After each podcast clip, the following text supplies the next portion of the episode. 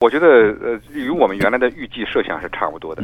中国的城市化率呢，现在是百分之五十二，或者是有新数据说是百分之五十四，是吧？嗯这个但是再怎么百分之五十二、五十四呢，我们都只相当于呃当年的美国跟日本在一九五几年或者六二年的这个数据。嗯。因为现在目前全球的发达国家，它的城市化率都在百分之七十到八十，嗯甚至还要高。嗯那么，如果中国还有这样的漫长的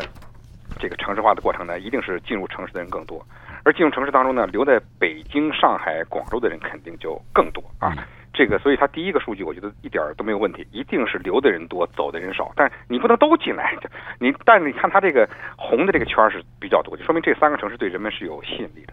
也所以孔子自古以来有一句话叫“危邦不居，乱邦不入”啊。如果在这个红的地地方占少了，那完了，这个城市肯定是出现问题了。我稍微不太理解的呢，是这个说女性